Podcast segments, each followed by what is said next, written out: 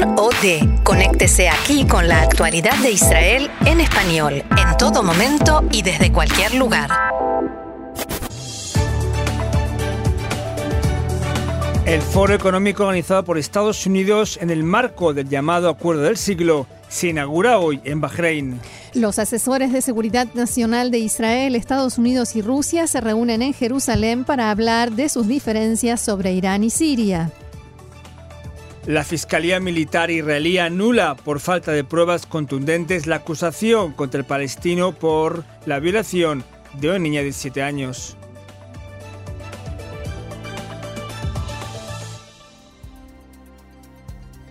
Vamos entonces al desarrollo de la información a pocas horas del inicio de la conferencia económica que da comienzo a la presentación del Acuerdo del Siglo.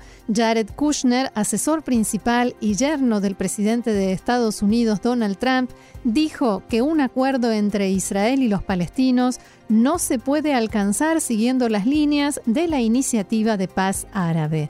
Creo que todos deberíamos reconocer que si alguna vez hay acuerdo, no será en base a la iniciativa de paz árabe, será en algún lugar entre esa iniciativa de paz y la postura israelí, dijo Kushner en declaraciones a la cadena de televisión Al Jazeera. El Foro Económico Paz para la Prosperidad, que tendrá lugar hoy y mañana en Manama, es organizado por los gobiernos de Bahrein y Estados Unidos. En la conferencia, que se lleva a cabo bajo los auspicios del rey de Bahrein, se lanzará la parte económica, como dijimos, del acuerdo del siglo del, del presidente norteamericano Donald Trump, esta propuesta suya de acuerdo de paz entre israelíes y palestinos, a partir de la cual están previstas inversiones por 50 billones de dólares durante 10 años en la economía palestina, entre otras de la región. Los palestinos han boicoteado la convocatoria y no enviarán ningún representante oficial, especialmente porque el plan no aborda la situación política y de seguridad y su contenido en realidad se desconoce mayoritariamente. Por su parte, Kushner confirmó que varios países han confirmado su participación y que por ello, según él, la convocatoria ya es exitosa. So I think it's already been a success in the sense that yo pienso que el foro de Bahrein ya tuvo éxito en gran, en gran medida por el hecho de que participan todos los países de la región, muchos de otros lugares del mundo. A pesar de que hubo quienes trataron de convencerlos para que no vinieran, están llegando y eso es muy bueno. Kushner también aseguró que, a pesar de que la conferencia tratará especialmente del aspecto económico, será una oportunidad única para revelar aspectos políticos de la propuesta que muy probablemente formen parte del plan de paz. Todas las personas con las que hablo se refieren a la iniciativa árabe de paz. Ese fue un esfuerzo muy grande, pero si esa hubiera sido la dirección adecuada, se habría podido llegar a un acuerdo de paz hace tiempo, ha dicho Kushner. Hemos trabajado con mucho cuidado a la hora de ofrecer una propuesta detallada y creo que podemos conseguir progresos en un conflicto que lleva mucho tiempo atascado. Esperamos que podamos hacerlo pronto, destacó el asesor especial de Trump. Respecto a las objeciones y reproches de los palestinos, Kushner se refirió específicamente a las críticas recibidas por Trump debido a su decisión de reconocer a Jerusalén como capital de Israel y, sobre todo, trasladar a dicha ciudad su representación diplomática. Kushner apostilló, abrimos comillas, Israel es una nación soberana y como nación soberana tiene derecho a determinar dónde está su capital y Estados Unidos tiene también su derecho a reconocer esa decisión y es lo que hicimos. No creo que esto afecte a las conversaciones. Mientras tanto, las autoridades palestinas tienen cuidado de no criticar abiertamente a los países árabes que sí participan en el Foro Económico de Bahrein. En las calles de Ramallah y otras ciudades se han registrado una serie de manifestaciones, en algunos casos con centenares de participantes, en otros con decenas, quemaron banderas de Israel y Estados Unidos, pero también de Bahrein, con pancartas que llaman a boicotear el acuerdo de la traición. En una de las protestas los manifestantes incluso llevaban un féretro donde se podía leer decisiones de la Liga Árabe. Estas manifestaciones son organizadas y coordinadas por Fatah, el partido que gobierna la autoridad palestina, y sus funcionarios de mayor rango se encuentran en cada uno de los sitios donde hay protestas. El gobierno palestino también ha convocado a los sindicatos y organizaciones profesionales a participar en estos actos que por el momento tienen buena respuesta de convocatoria aunque no son multitudinarios. Anoche, en declaraciones a la cadena CNN, el primer ministro de la autoridad palestina, Muhammad al-Shtaye, decía, We are not looking for bread. We are not looking for additional loaf of bread. We are looking for dignity. No buscamos el pan ni más beneficios, buscamos dignidad, libertad, buscamos vivir en un Estado independiente con Jerusalén como capital y la solución del problema de los refugiados palestinos. No queremos vivir en un hotel cinco estrellas bajo ocupación. No, no es eso lo que queremos. En un mensaje directo a Estados Unidos, Staya aseguró que los palestinos no bajarán los brazos.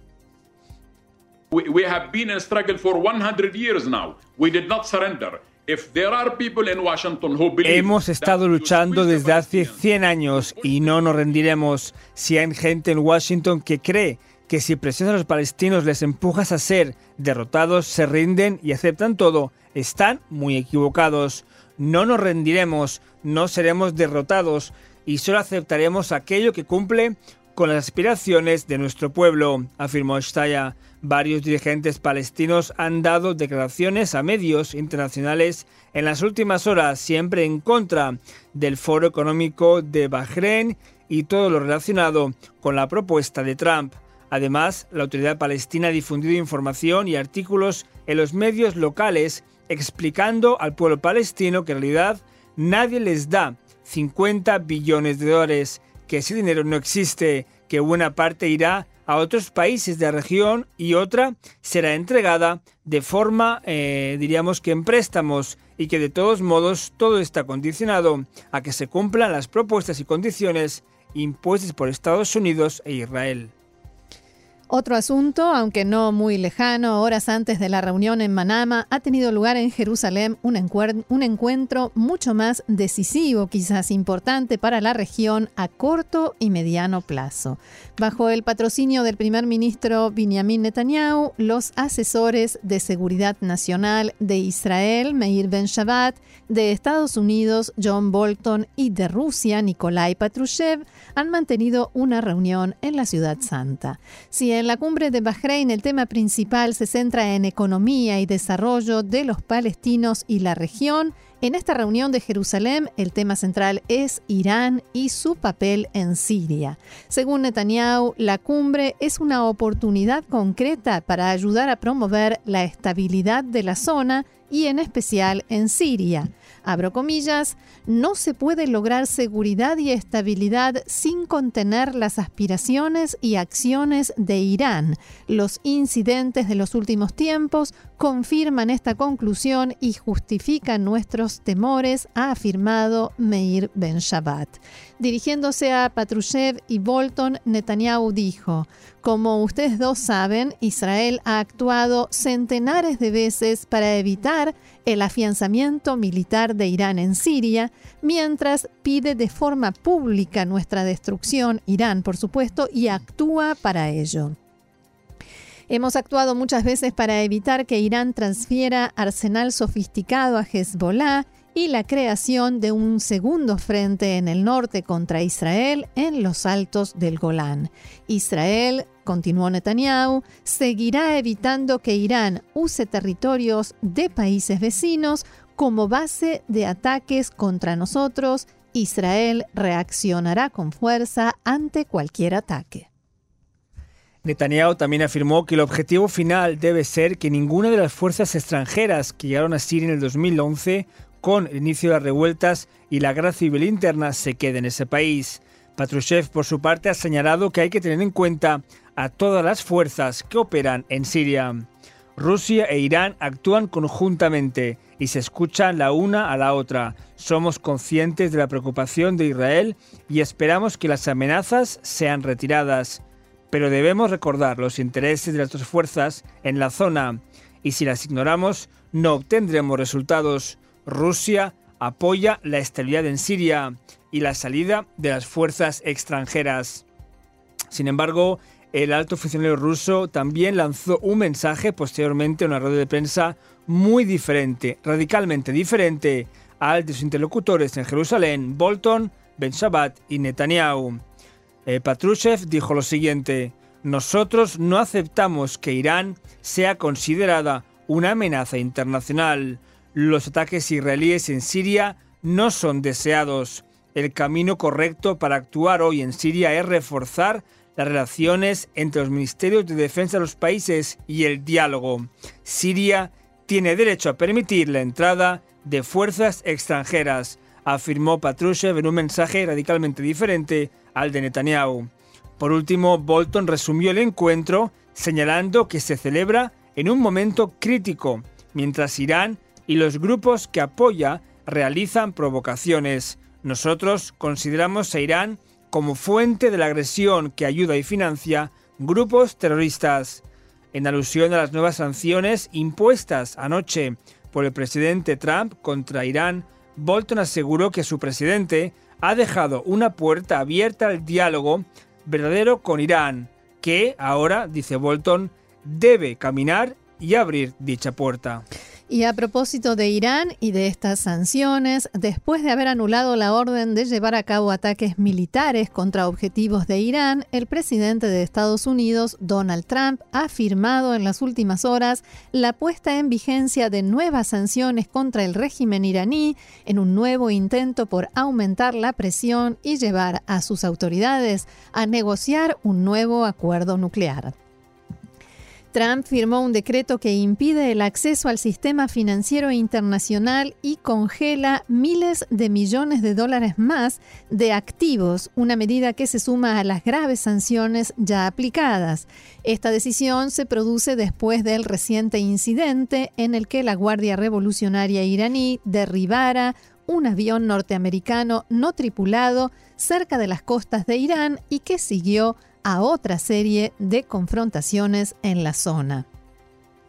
El Departamento del Tesoro norteamericano difundió un comunicado en el que explica que las sanciones tienen por objeto negar a la cúpula de poder iraní el acceso a recursos financieros. Además, especifica que cualquier institución financiera extranjera que facilite a sabiendas toda transacción al líder supremo iraní o los demás funcionarios alcanzados por las sanciones será expulsada del sistema financiero estadounidense.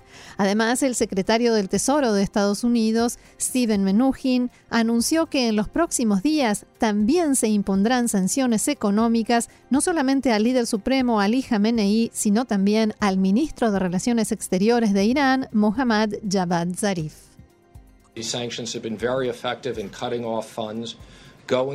Estas sanciones han sido muy efectivas en el recorte de recursos a la Guardia Revolucionaria y otros es algo muy efectivo para aislar la economía iraní.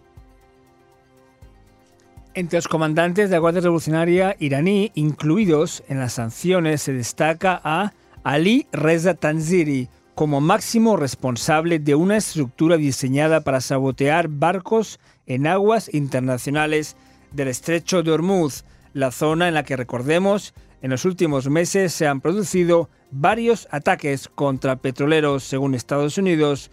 Eh, el autor es Irán. Según este comunicado, las sanciones también incluyen al comandante de la Fuerza Aeroespacial de la Guardia Revolucionaria, Amirali Haji Zadeh, supervisor además de provocador programa de misiles de largo alcance de Irán. El presidente Trump, por su parte, volvió a aclarar poco antes de firmar las nuevas sanciones que la posibilidad de negociar sigue abierta. America is a peace-loving nation. We do not seek conflict with Iran or any other country. Estados Unidos es un país que desea la paz. No buscamos un enfrentamiento con Irán ni con ningún otro país. Deseo que llegue el día en que podamos retirar las sanciones a Irán y que vuelva a ser una nación próspera, afirmó Trump. La reacción de Irán se produjo en un mensaje del portavoz del Ministerio de Exteriores, Abbas Musavi, quien escribió en su cuenta de Twitter que imponer sanciones inútiles al líder supremo de Irán y al comandante de la diplomacia de Irán es el cierre permanente del camino de la diplomacia.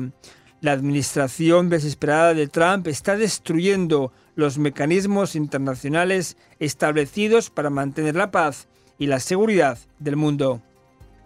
Por su parte, el presidente de Irán, Hassan Rouhani, restó importancia a las sanciones y aseguró que éstas fracasarán ya que el líder supremo no tiene bienes fuera del país. También señaló que estas últimas medidas demuestran la desesperación de Estados Unidos en coincidencia con el mensaje anterior. En un discurso transmitido en directo por la televisión estatal en la mañana de hoy, el mandatario iraní sostuvo que las acciones de la Casa Blanca significa que está retrasada mental. Cierro comillas. Y agregó, la paciencia estratégica de Teherán no significa que tengamos miedo. Y Rusia, como está previsto, se pone del lado de Irán, ya que ha pedido a Estados Unidos que se replantee su actitud frente a Teherán, ya que, abrimos comillas, no se puede iniciar un proceso de diálogo a punta de pistola. En este sentido, el viceministro de Exteriores de Rusia, Sergei Ryabkov, declaró a la agencia de noticias oficial Sputnik que estas nuevas sanciones sin precedentes demuestran lo que valen realmente las declaraciones de Estados Unidos de que está interesada en dialogar con Irán. La oficina del coordinador de las actividades del gobierno de Israel en los territorios palestinos anunció la suspensión de la entrada de combustible a la franja de Gaza en respuesta al lanzamiento de globos incendiarios que encendieron fuego en varios sitios del sur del país. La oficina informó en un comunicado oficial que tras el envío de globos para provocar incendios desde Gaza hacia el Estado de Israel, que causaron fuegos en territorio israelí cerca de la franja, se ha tomado una decisión para parar la transferencia de combustible a través del cruce de Kerem Shalom a la planta eléctrica de Gaza desde esta mañana y hasta que se determine. Ayer se registraron 15 incendios producidos por este tipo de globos lanzados desde la franja de Gaza en los consejos regionales de Eshkol, Shara Negev y Sdot Negev, entre otros lugares de la zona aledaña a la franja. Ya un tema que ocupa, diríamos, las principales eh, minutos de los informativos en Israel en el día de hoy, pese a todo lo que pasa en la región, y es tiene que ver con las dramáticas novedades en el caso de la violación de la niña de 7 años en un asentamiento religioso en Binyamin hace ya más de dos meses. El fiscal jefe del ejército israelí, Sharon Afek, ha anunciado hoy la anulación de la acusación presentada contra el palestino Mahmoud Katusa, que desde hace 55 días se encontraba en detención preventiva al ser el principal sospechoso del secuestro, ataque y violación de la chica. Afek ha contado que ha contado con el acuerdo de todos los elementos involucrados en la investigación para dicha medida. Según él, hay pruebas de que la niña fue violada y que Katusa estuvo de alguna u otra forma vinculado al caso, pero, dice, no hay pruebas suficientes y claras para tener ni posibilidades de condenarle en un juicio. Tras la decisión del fiscal militar, en lo que es un claro y duro manifiesto contra la acción de la policía y de los jueces del Tribunal Militar en las últimas semanas, Katusa ha sido puesto en libertad del centro penitenciario de Ofer entre Ramallah y Jerusalén. Escuchémosle. אני צריך אני צריך לקחת אוויר, יש לי הרבה הרבה משהו להסביר על כל מה שהוא קרה. אני בני דם נקי, אני מכיר את עצמי מיליון אחוז. כל הזמן הייתי אומר...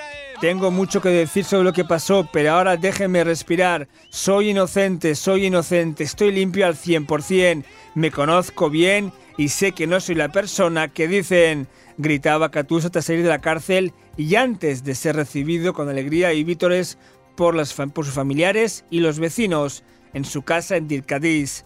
AFEC, el fiscal, ha aclarado que la investigación no solo continuará en torno a Catusa, sino que se va a ampliar a otras direcciones para dar con el responsable de la brutal violación que según la acusación inicial fue efectuada con la ayuda de dos jóvenes. El abogado y familiares de Catusa han aplaudido la decisión de su puesta en libertad, han reiterado que es inocente y han exigido a la policía que pida disculpas. El abogado de la familia de la niña admite por su parte que la decisión les ha causado mucho malestar y un estado de shock. Según el abogado, lo revelado por la investigación consolida las sospechas contra Catusa. La niña está rota, no para de llorar. Tremendo caso, se mire desde donde se mire. Sí, tremendo. Bien, pasemos a la política. Eh, no será de gran consuelo, pero es menos grave. La unión de partidos de derecha se divide. El representante del partido Otzma Yehudit, Itamar Ben-Gvir, envió anoche una carta al jefe de la Unión de Partidos de Derecha, el rabino Rafi Pérez, en la que le comunica el fin de la alianza entre ellos y la disolución de esta unión.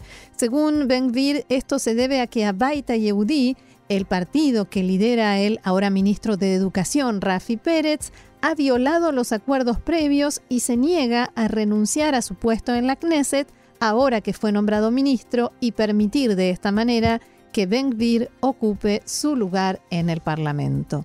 En la carta, Itamar Ben-Gvir también hace referencia a la falta de acuerdos y consentimientos entre los dos partidos de cara a las próximas elecciones. Abro comillas, en estas circunstancias ya no podemos servir de trampolín electoral para Baita y Eudí y estamos actuando para lograr nuevas alianzas que puedan reforzar al bloque de derecha en las próximas elecciones. Poco antes de la disolución de la Knesset, tras fracasar en la formación del gobierno, el primer ministro y líder del Likud, Benjamin Netanyahu, intentó llegar a un acuerdo con su rival, de las elecciones del bloque centrista azul y blanco. Según reveló anoche la cadena de televisión de Cannes, Netanyahu ofreció a su rival en la sesión del 9 de abril, Benny Gantz, un acuerdo de rotación como jefe de gobierno para así evitar nuevas elecciones. El Likud lo niega y afirma que es una mentira absoluta. La información de Khan se basa en filtraciones de líderes de azul y blanco recibimos varias propuestas de Netanyahu que intentaba salvarse de sus problemas judiciales y no ir a las urnas. Tratamos su petición con la misma seriedad con la que tratamos sus trucos y maniobras políticas, afirmaron. Bien, y una información de última hora, John Bolton, que, mencionábamos hace unos minutos nada más, acaba de declarar que los palestinos se equivocaron al boicotear la reunión en Bahrein. Fue un error ausentarse del foro económico en lugar de salir de decenas de años de conflicto e iniciar negociaciones, pero también dijo que el presidente Trump es optimista respecto de esta reunión, de este encuentro cumbre que tendrá lugar en Bahrein y cree que tendrá grandes resultados. Tremendous, terrific. Una vez alguien en el Likud me dijo que John Bolton, si fuera israelí, sería de la, diríamos, un halcón en el Likud. Algo así dijo Trump también esta semana, que es un halcón absoluto. Sí, Trump dijo que, sí, Trump dijo exactamente, porque me acuerdo, literalmente dijo que si dependiera de Bolton, mm. Estados Unidos estaría enfrentado con todo el mundo. Eh, con el mundo entero al mismo tiempo, así es. También dijo, Bolton se refirió precisamente a la tensión con Irán y dijo que es posible que en virtud de estas nuevas sanciones, Irán decida regresar a la mesa de negociaciones.